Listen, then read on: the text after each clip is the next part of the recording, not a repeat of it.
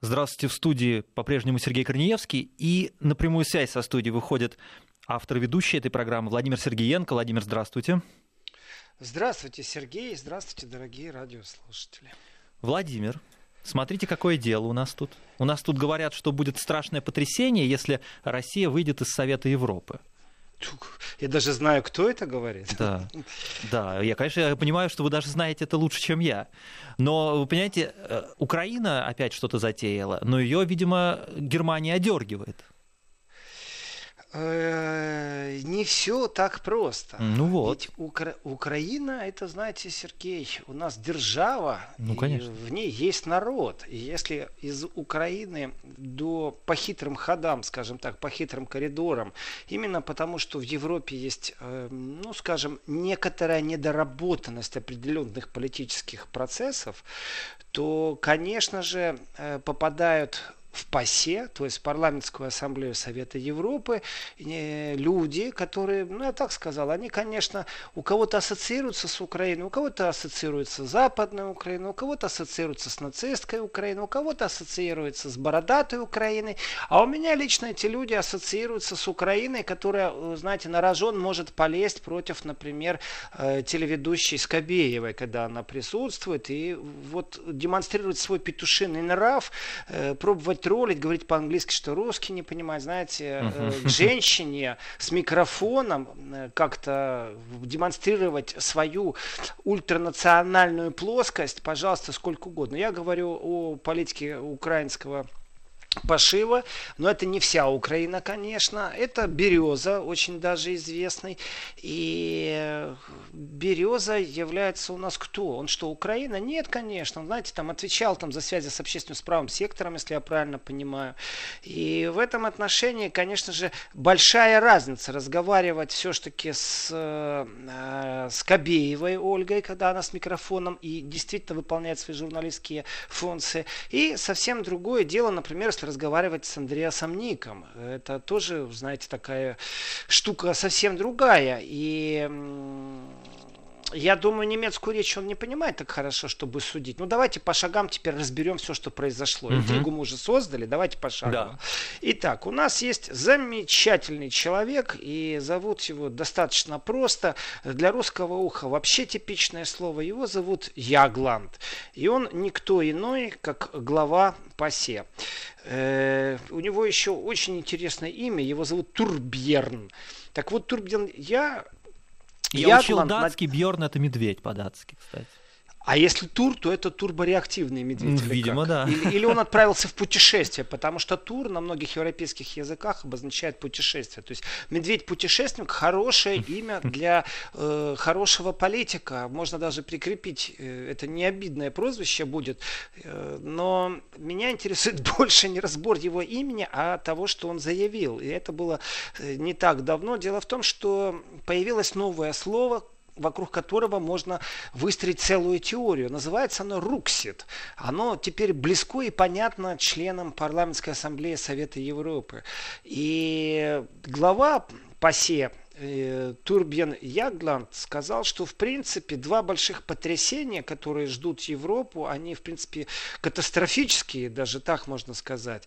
Э, это Брексит, выход Великобритании, но это еще и Руксит, выход России из угу. Совета Европы. Уже придумали название, ведь, да? Быстро. Да, конечно, Руксит, это же так просто, это ну. же элементарно. И вот Роксит э, с точки зрения э, Ягланда это не что иное, как новая разделительная черта. Э, я к ПАСЕ отношусь двояко. С одной стороны, для меня это, конечно же, э, организация, в которой официально нет американцев. Вот нет. Вы знаете, куда ни, куда ни кинешь взгляд, везде присутствует США. Ну вот правда, везде они присутствуют. Э, здесь они могут быть только как гости, э, им никто не даст микрофон, они могут где-то там в кулуарах кого-то подловить. Ну, нормальное дело, почему нет? Э, конечно, могут лоббировать все, что хотят, но официально, официально нету такого понятия в ПАСЕ, это чисто европейское дело. И в этом отношении площадка без американцев, насколько она суверенна или не суверенна, знаете, разговор достаточно длительный, нудный, скучный, но он имеет место быть, и это важно. Э, что же касается России, смысл очень простой. Есть понятие, вы знаете, вот Брексит мы уже знаем, что есть жесткий Брексит, а есть не жесткий Брексит. Вот с Рукситом дела обстоят так. Э, есть технический Руксит, а есть не технический. Дело в том, что Россия остановила взносы в ПАСЕ, и есть понятие технический Руксит. Это когда Россия покинет ПАСЕ, точнее появится возможность исключить Россию за двухлетний долг по уплате взносов. Не больше и не меньше. Это технически, но есть же не технически. Россия может э, устроить не демарш, а просто объяснить свою позицию, почему она уходит. И в этом отношении, конечно же, э, платит Россия взносы, не платит Россия взносы. Но действительно, ведь э, устав уставом. Но есть и другая ситуация. А зачем платить эти взносы? И сказки эти все время звучат. Э, и здесь украинские э, политики, в том числе и те, которые добираются до пасе от разных партий, они используют такую абсолютно популистскую риторику, конечно же. И их цель это максимально изолировать Россию. И делает это, ну, скажем так, регулярно регулярно разные представители, и у них вот тоже, правде, нужно смотреть в глаза, достаточно много союзников в этом деле. Что же касается Турбирна, э, так вот по имени я его назвал, угу нашего дорогого Ягланда. Э, так вот, кроме того, что Россия должна денег, он четко говорит о том, что если Россия покинет, это, конечно же, определенная черта это никому ничего не даст, это не усилит позиции никого. Мы потеряем очередную площадку, и в принципе это не первое его заявление о том, что нужно создать возможности прям в срочном порядке России вернуть голос. Это очень важно. То есть он призывает к тому, чтобы России вернули голос. И его призыв это достаточно, знаете, это голос человека, который в политике не как-то не афишируется, у него нету плакатов, которые наклеены с какими-то лозунгами, и, но в то же время он и не, и не теневой никакой, и кардинал. Это человек влиятельный в пасе в любом случае, э, опытный политик, опытный игрок, это его мнение, он его озвучивал не раз, что нужно придумать, и сейчас он в принципе уже, что Россию нужно вернуть в пасе голоса, и тем самым попробовать Россию оставить в пасе. Это его мнение, конечно, он знает, что Россия тоже сама будет решать этот вопрос. И в этом отношении, ну, как сказать, эм, разговор будет идти, потому что у России достаточно много друзей в Европе, несмотря на происки uh-huh. таких политиков, как Береза, понимаете? Вот, вот, вот по-человечески, э, как Скобеевой, так он, пожалуйста, знаете, может э, демонстрировать э, свою альфа-самцовость, и он же здоровый мужчина, в принципе. А вот что касается касается перепалки с немецкой делегацией, я думаю, все, что он может, это э, поджать хвост, и на этом все закончится. Почему? И сейчас поподробнее о перепалке. Дело в том, что спекуляции по поводу лишения России голоса и усложнения европейско-российских взаимоотношений именно на уровне Европа-Союза, Евросоюза и России, они, конечно же, привязаны к 2014-2015 году. Конечно же. И э, здесь, э, ну как сказать, политики некоторые пробовали вынести за скобку экономики. Кто-то кто-то пробует диалог э, выстраивать, но есть и те политики, которые абсолютно жестко стоят на своих позициях. Э, они не научены вести диалоги, и пусть их осуждают их партийные э, товарищи, а не мы. Но когда они добираются до ПАСЕ, в принципе, то там существуют некоторые фракции, и они высказывают свое мнение, ставятся на голосование. То есть, ну, в любом случае играем в демократию. Но когда Минстрим всем в уши вдул одну и ту же информацию, что известно, кто у нас из Мордора, кто у нас ассоциируется со злом, то надо как-то его наказать. Ну, вот и Россия решила, ну, ну хорошо, если так, мы что вам тут, дети, мальчики школьные, а вы учителя нам? Нет, конечно. Э, равенство и партнерство – это очень важный момент, и в Европе достаточно достаточно трезвых политиков. В этом отношении э, первичная информация, которая нас достигла, что, что существовало закрытое заседание, на котором обсуждалось, как вернуть все-таки Россию. Э, ведь разговор не только о деньгах. И ну, не знаю, может, примитивное мышление у этих выскочек из правого сектора, э, которые добрались до парламентской ассамблеи и рады насиловать европейскую демократию, потому что существует закупорка в средствах массовой информации, которая не доставляет правдивость из Украины. Что такое правый сектор, кто такой тот же Береза, насколько этот человек популист, насколько у него в прошлом существует э, скандальных заявлений он просто не рукопожатный для нормального среднестатистического западноевропейского политика. Но есть одно но. СМИ не смогли доставить эту информацию, не смогли объяснить, с кем они имеют дело. Э, я не думаю, что он у кого-то на Западе смог бы поддержку получить за то, что он себя отвратительно по-хански вел с Ольгой Скобеевой. Эм, и в этом отношении одно дело на площадке, знаете, выйти, а совсем другое закрытое заседание. И вот на закрытом заседании обсуждение, э, как вернуть Россию, вдумайтесь, вопрос, как mm-hmm. вернуть. Как вернуть? Не зачем, не почему, а именно как вернуть. Конечно же, этот вопрос очень важный.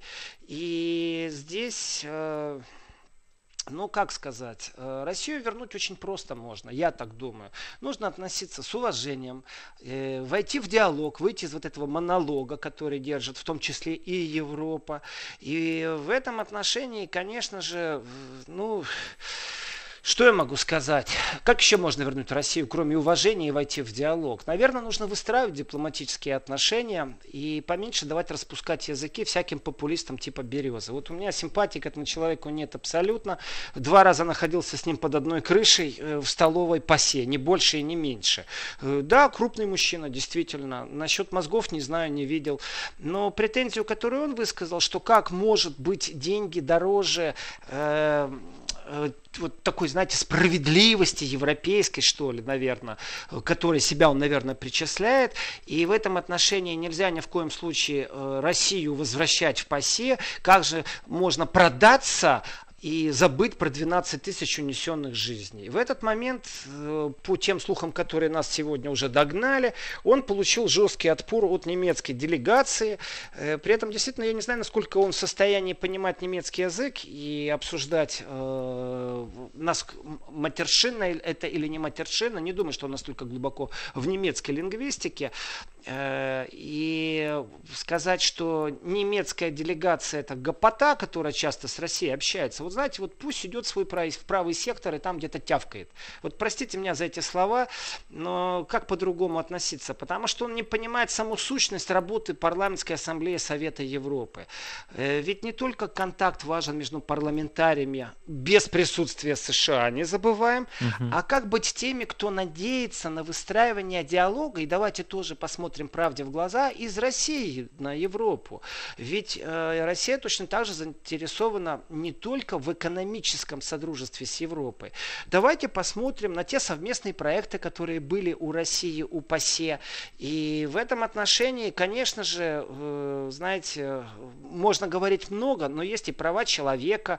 И в этом отношении тоже много что есть. И им рассказать, и нас поучить, знаете. Э, потому что, например, в Испании, когда вдруг заводят заводит уголовное дело против э, священников, потому что они, видите ли, объявили то, что можно назвать семинаром против моносексуальности, скажем так, то в принципе э, Европа тоже нуждается сегодня в определенном, э, ну, скажем так, не поучании, ну, сочувствии, наверное, содружестве, чтобы им объяснили, что не так уж и плохо э, это христианство, и не надо его вот так сильно забивать своими и нововеяниями последних 50 лет и новыми модами.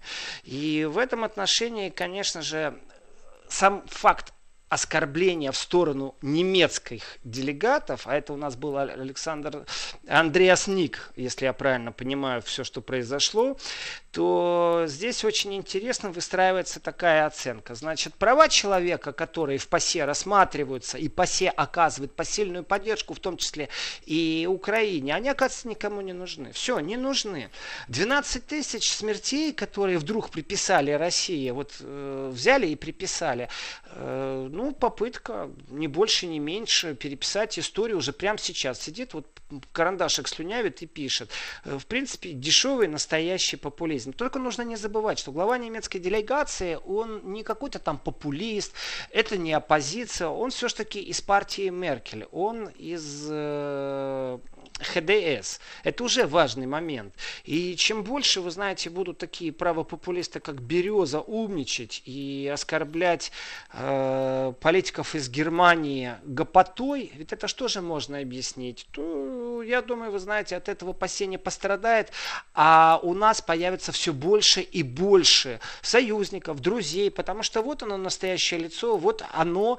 Э, то дипломатическое, я не знаю, наверное, нутро, которое живет в таких примитивных мозгах, как у Березы. Вот у меня, вот честное слово, не стесняюсь этого человека, симпатии просто э, в минус до бесконечности зашкаливающие к нему имею. И э, еще раз вспомним, как он себя вел по отношению к Скобеевой. Ну, вот так вот.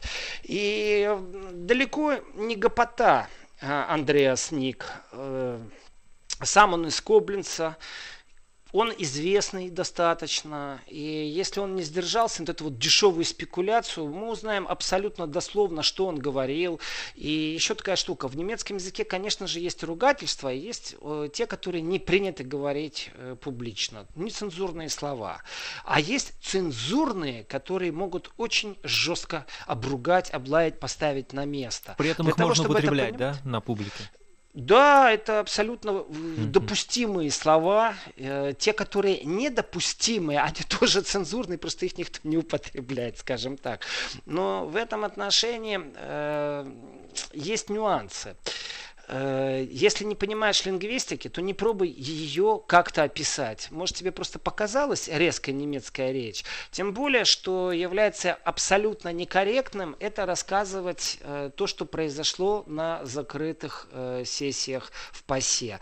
Это достаточно сильный дипломатический мувитон, потому что когда открыто все видят, журналисты есть, если их интересует определенная тема, они усиленно вскакивают к своим камерам, к микрофонам, знаете, там загорелось, там вот украинские журналисты, и больше никого не было последний раз на балконе, когда вставали какие-то украинские делегаты и говорили что-то. Притом есть и адекватные люди в украинской делегации, тоже скажу так.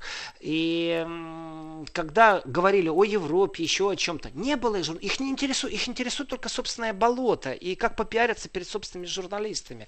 Европейцы же на некоторые вещи смотрят по-другому. И те, кто готовы протянуть руку, в том числе, кстати, и Украине, по поводу правосудия, реформы юстиции, прав человека.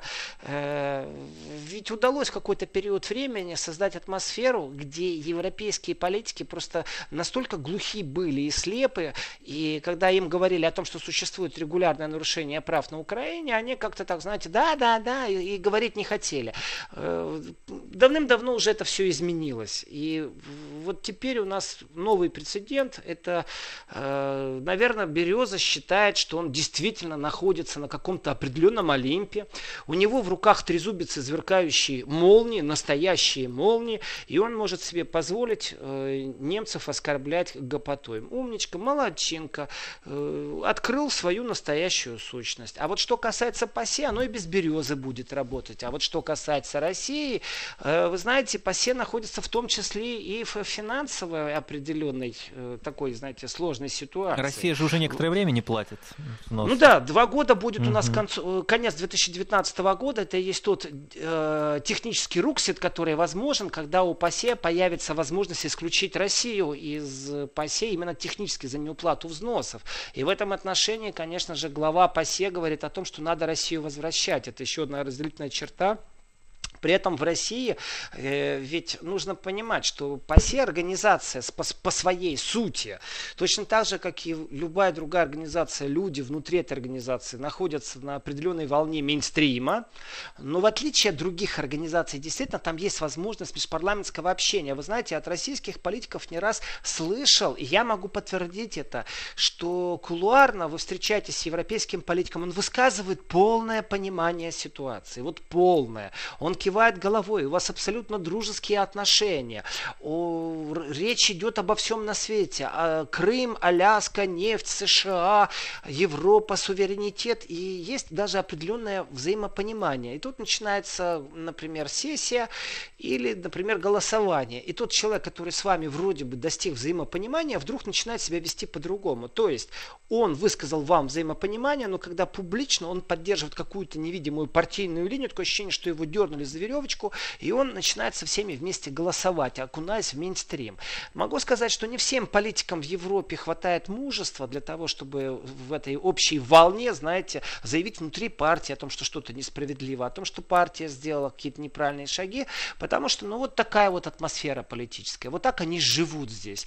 И ну, есть такие белые вороны в любой партии, кстати, которые не боятся, имеют мужество. Но ситуация сильно изменилась. Если раньше это были белые вороны, то сегодня у нас фракции, э, которые вот новые фракции появляются, которые вообще ничего не боятся. Они ломают вот этот вот старый такой либерально-левацкий, по-другому не могу назвать, э, устой, устрой, в котором э, существует одно единственное правильное мнение.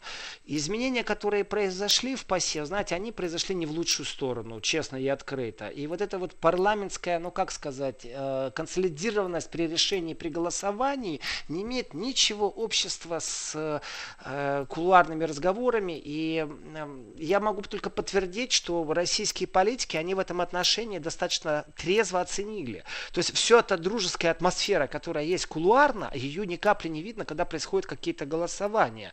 Э, так что сомнения, зачем нужно это посен, они должны перерасти в определенную перестройку ПАСЕ с одной стороны, э, в изменение взаимоотношений ПАСЕ и России с другой стороны, в том числе э, других стран. И третье, должны быть технические изменения в регламенте самой ПАСЕ, потому что это очень просто. Там большинством проголосовать, а, принять какую-то резолюцию тех, кто присутствует в зале. Вы знаете, каждая сессия, которая начинается в понедельник, да, зал полон. Владимир, я прошу а... прощения, небольшая пауза на новости, и мы вернемся. Владимир Сергеенко и Сергей Корнеевский. Владимир. Э, в принципе, техническое голосование и изменение технического регламента, а также срочные дебаты, которые в ПАСЕ проходят, это в принципе, разговор не об Украине. Вот чего не может понять э, Береза. И, ну, как он может понять? Выходец из правого сектора, человек, который с Ярошем э, организовал объединение Укроп. Ну, ну, ну, о чем с ним говорить? Но, тем не менее, существует действительно возможность попасть в посев. Представляете, с кем работать приходится? И в этом отношении, конечно же, структурные подходы, что касается э, вообще отношения России и ПАСЕ, они достаточно тяжело в последнее время э, складывались. И вина далеко не российская. Хотя вот Борислав немного... Береста говорит, что когда э, на них э, якобы даже российские коллеги, э, ну, плохо с ними разговаривали, с украинской делегацией. Ну, а как с березой? Нет, вы знаете... А как с березой? Взломать и березу надо, да?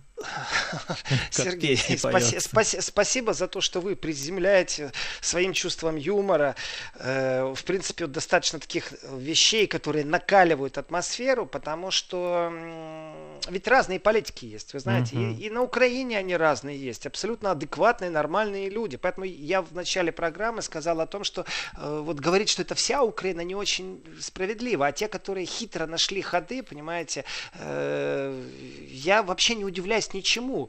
Но, в принципе, Береза для меня определенный показатель. Он там сколько набрал? 0,7%, когда в Киеве был конкурентом Кличко. Вот знаете, народ выбирает боксера э, в мэра города, тем самым демонстрируя, что это лучше, чем вот такой вот Береза. Э, так что вот, вот точку на этом. Но ведь хитрость и лазейка для того, чтобы попасть в ПАСЕ, это достаточно легко. Стань депутатом, зайди в ПАСЕ, молодчинка. Э, вернусь к техническим вопросам. Дело в том, что срочные дебаты, которые в ПАСЕ проходят, они имеют отношение, конечно же, к перепалке между Березой и Ником, представителем Христианско-демократического союза в ПАСЕ. Ведь речь идет немного о другом. И речь идет не о деньгах. Речь идет о том, что действительно у нас не так много площадок, э, о которых мы сейчас можем э, не споткнуться, а наоборот, на них можем говорить. Время у нас-то удивительное. Как можно относиться сегодня к э, риторике э, вот этих вот европейских СМИ, к европейским политикам, когда у них, знаете, сквозь решето проходит информация, они так стараются сделать вид, что ничего не видели, о том, что, например, Германия и США вступили в войну с Россией. У нас практически Третья мировая война была. Вот как жить в этом мире грустно? Грусти. И береза, может быть, и радуется, что он лбом кого-то сталкивает, и ладоньки себе потирает. Но слава богу, сегодня мы ярко выраженно видим, что до немцев тоже доходит, как нужно общаться с людьми, которые представляют правый сектор, которые с Ярошем какие-то объединения делают. Тут как с ними еще по-другому общаться? Может, они не понимают другого языка. А геройство пусть он проявляет действительно э, не на Ольге Скобеевой, а проявляет свое геройство вон там, на немецкой делегации. Может, даже попробовать э, в ответ что-то им сказать, если посмеет, конечно. Э, вот. А по поводу последних событий, вы знаете, все еще не умолкает. У нас же большая прелесть произошла, большая, наверное, радость для таких, как «Береза», когда один из основных э, аналитических ежедневников вдруг по телевидению начал с того, что германские войска совместно с американскими союзниками по воде и в воздухе двигаются. Да, уже? Нет, они же двинулись все ага. в Эстонию освобождать от России. Да. И больше 20 секунд замерла Но вся ведь страна. это очень странно, да? Как, как такое может быть? ЦДФ, говорят, это очень авторитетный телеканал. ЦДФ это и авторитетный, да. это общественное телевидение, вы знаете, несмотря на то, то есть что... это не какая-то там бульварная желтая там, нет, телеканал Нет, нет, это не желтая. Ага. И глава ЦДФ получает зарплату в размере больше 25 тысяч евро. Это больше, чем зарплату, кстати, месяц? у канцлера Германии. Да, а. да, в месяц. Это огромные деньги.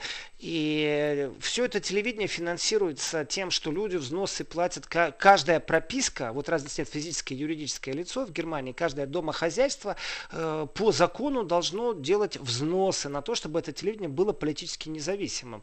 Э, очень красиво все звучит, красиво задумано. Есть одно но. И правда мы не знаем, у меня огромное количество писем, у меня огромное количество звонков э, с вопросом, пробуем разобраться. И вы знаете, преимущественно я слышу, как какие-то слова поддержки и солидарности в первую очередь.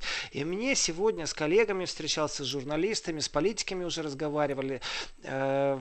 Вот как к этому относиться? И мнение существует вот какое, что ярко выражено в последнее время, если взять и оценить вообще информационные волны, которые происходят в немецком лингвистическом пространстве, то можно сказать так, что Германия превращается в страну, которая подготавливает свое население к войне. Э, здесь достаточно много скандалов и связанных с нелегальной поставкой оружия, притом опять с Украиной замешано все. Э, и э, кроме поставок оружия существует самая большая проблема. Это население.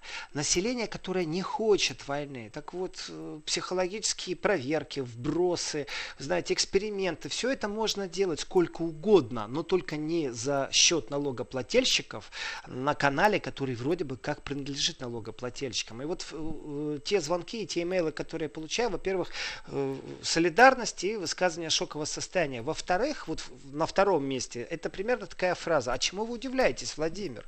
Э, я ничему не удивляюсь. Я должен констатировать факты, а факты вещь упрямая. И если германское телевидение позволяет себе такие выпады, вы знаете, э, будем считать, что нету никаких научных подходов, ни психологии, ни в чем. И э, первичная экспертиза сегодня уже показала, что сюжет достаточно умело сделан, потому что вроде как на одном дыхании говорится, что вот все это могло бы быть. Вот такое у них визионерство. Э, ребятки, затяните поясок потуже, нам надо больше взносов, потому что наших самых ближайших союзников, самых ближайших, наверное, самых важных, карликовое государство, европейские ценности, демократия, бла-бла-бла-бла, все это нужно объединить и защищать от России, которая вошла в Эстонию точно так же, как и в Крым. Спасибо, здрасте, молодцы, пропаганда рулит, притом сильно, других слов нету. Я, кстати, по заглавию имейлов вижу, но у меня вот пришло уведомление, что больше 40 имейлов, и по заглавиям еще все даже не дочитал до конца. Возмущение такое достаточно сильное. Что же касается создания какого-то прецедента, вы знаете, над этим надо работать, э, чтобы э, как-то ответило телевидение, объяснилось. Вот дайте им возможность объясниться. Вполне возможно, То что такого еще не было, эфира. да? Я не помню. Так, ага. Такой наглости я не помню. Вы знаете, общая канва, Сергей, общая канва немецкого телевидения, вы знаете, она всегда была очень специфическая. Если кто-то скажет, что здесь нет э, объективности, и кто-то о чем-то не говорит, это будет неправда. А когда вы зададите вопрос, скажите, а на равных условиях вы говорите э, обо всем на свете, то здесь человек должен почесаться как минимум, а максимум он должен опустить глаза вниз, понурить голову, потому что существуют определенные шаги. Мне местные, э, э скажем так, не оппозиционеры, а провлавствующие действующие политики и те, кто обеспечивает их ресурсом в СМИ, говорят, что это неправда. А вот оппозиция немецкая достаточно часто говорит о том, что все, что оппозиционно, показывается ночью, не в прайм-тайм, э, когда уже никому это не интересно. И на вопрос, а почему вы показали, например, фильм с критической точки зрения о США э, в такое время, когда никто не смотрит, в час ночи? А почему э, сюжеты о России, при том высмеющие Россию, ведь не только есть политический уклон, ведь не только есть экономический уклон. Знаете, можно просто приехать, снять трех бомжей, а потом по кругу крутить. Вы показываете несколько раз в топ-время. Официальный ответ один раз проскочил, сорвалось, вы знаете, у одного из представителей общественного телевидения со словами, что мы бы не хотели портить наши отношения с союзниками. И в этот момент хочется сказать, ага, значит, вы четко понимаете, что у вас э, портятся отношения, когда вы такие сюжеты ну, то есть предвзятость некая присутствует. Конечно, конечно, предвзятость существует, при этом всегда нужно тоже отдать должное э, и партнерам, скажем так, в данном случае стратегическим новостным партнерам, и в то же время есть определенная тонкая манипуляция, и в этой тонкой манипуляции, которую очень тяжело доказать, не всегда суды выигрывают, есть прецеденты, когда даже и общественно-государственное э, телевидение или радио было через суд купировано, и такое тоже есть но вот эта вот тонкая пропаганда, вы знаете, она же тяжело доказуема. И вот в этой точке зрения нужна экспертиза именно профессионалов, потому что одно дело мои эмоции, совсем другое дело это право, действующий закон на территории Федеративной Республики Германия. И вот с точки зрения закона, сегодня я услышал мнение, что, вы знаете, это такой юмор в Германии. Я говорю своему оппоненту, постой, постой, при том человек имеет мандат депутата в Бундестаге.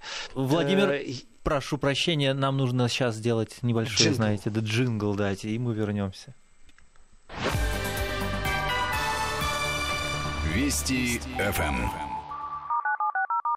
Вот закончилась наша недолгая разлука, Владимир, да. И э, мой вопрос оппоненту о том, что я все понимаю, но для юмора существуют юмористические передачи, их достаточно много и сколько угодно. Модератор или диктор не имеет права позволить себе шутки, если это не ток-шоу, а новостная программа. Если вы говорите новости, а не обсуждаете их, в принципе, можно переставить три слова было, сказать в самом начале, вы знаете, существует вот один из сюжетов в будущем, такое вот у нас визионерство, мы рассматриваем, что Россия, что будем делать, если вдруг Россия на кого-то нападет. И вот учение НАТО. Но они же сделали наоборот. Они же заставили сердце замереть тем, что германские войска совместно с союзниками США бросились на помогу э, Эстонии. В этом отношении манипуляция ярко выраженная. Насколько это нарушает закон, конечно же, должны говорить юристы. Это очень важно. И представляете, какой разрыв в разные позиции. Потому что, э, конечно же, когда Генсек Совета Европы э, настаивает прямо на возвращении возвращении России голоса в ПАСЕ, и в этот же момент у нас происходит что-то непонятное, и в этом что-то непонятном немцев дают первую такую, знаете, вводную, и в этой вводной есть только один выбор.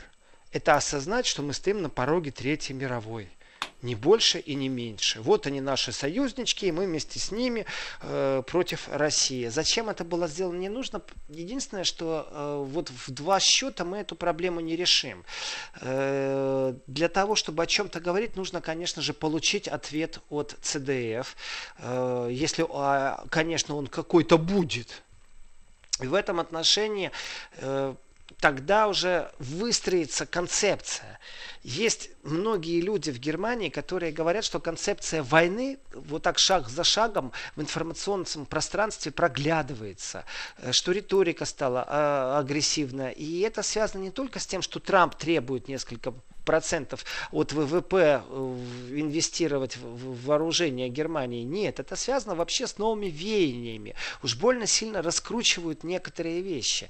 И показать нам, конечно же, сегодня тоже не, не, не ускользнуло ни от кого. Это дебаты по поводу того, что США э, решили вывести свои войска из Ливии. Молодцы, понимаете, хочу прихожу, хочу ухожу, хочу развязываю войну. А где Европа? И вот новая мысль, которая звучит, она очень важна. В старые времена устоявшаяся модель Советского Союза, холодной войны, в том, что существует большой брат и самый верный союзник, который в любом случае поможет.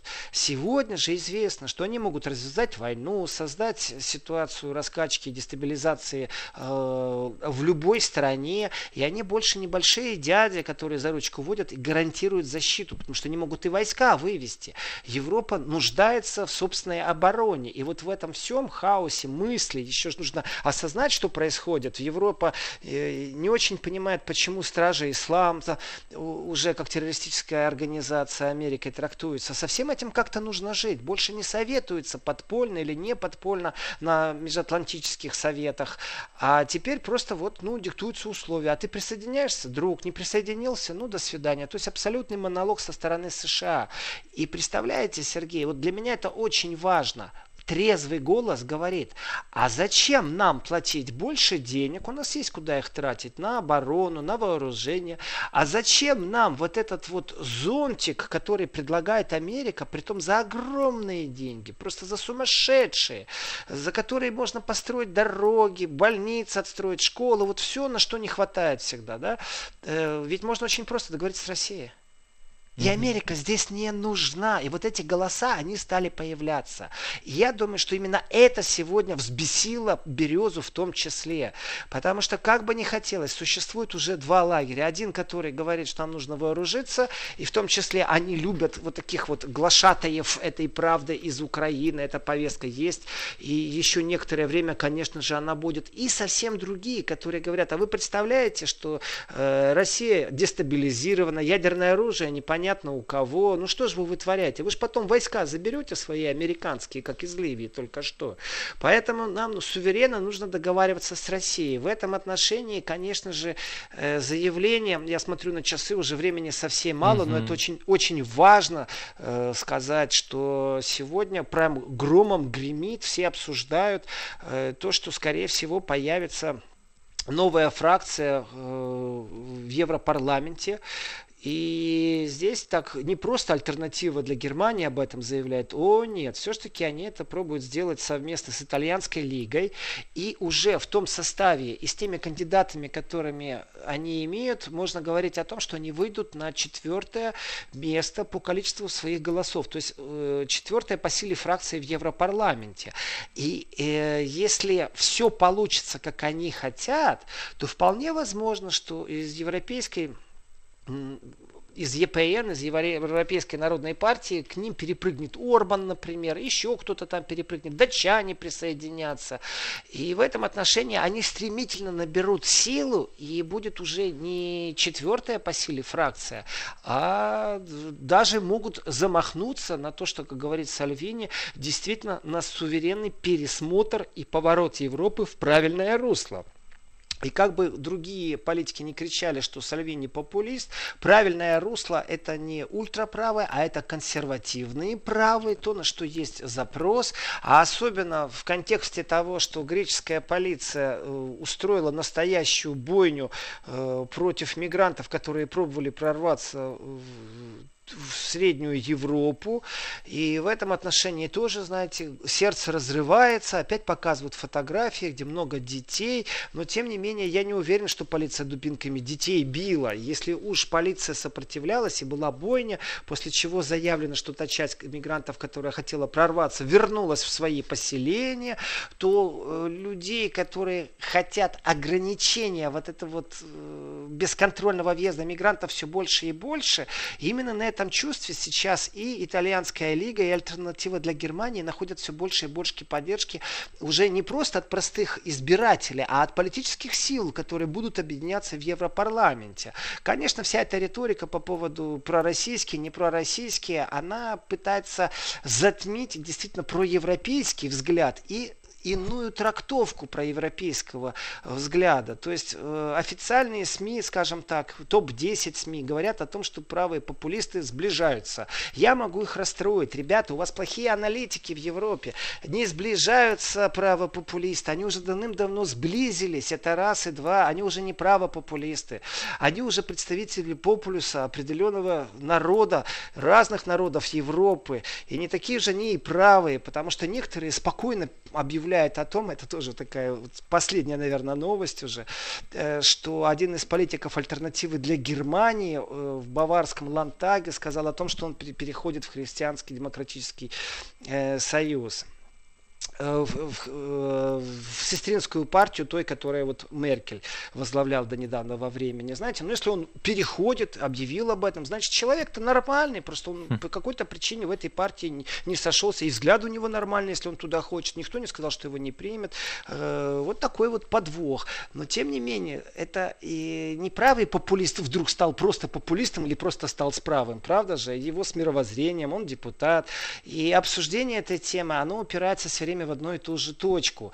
Э, он ушел потому, что альтернатива плохая или потому, что изменил курс у нас э, христианский союз. Я оговорился, не христианский демократ, а христианский союз. Это же баварская партия. И в этом отношении, если еще и Лепен присоединится, у нас да. в Европарламенте действительно Владимир. абсолютно новые изменения. Да, спасибо большое. Владимир Сергеенко был в прямом эфире. До свидания.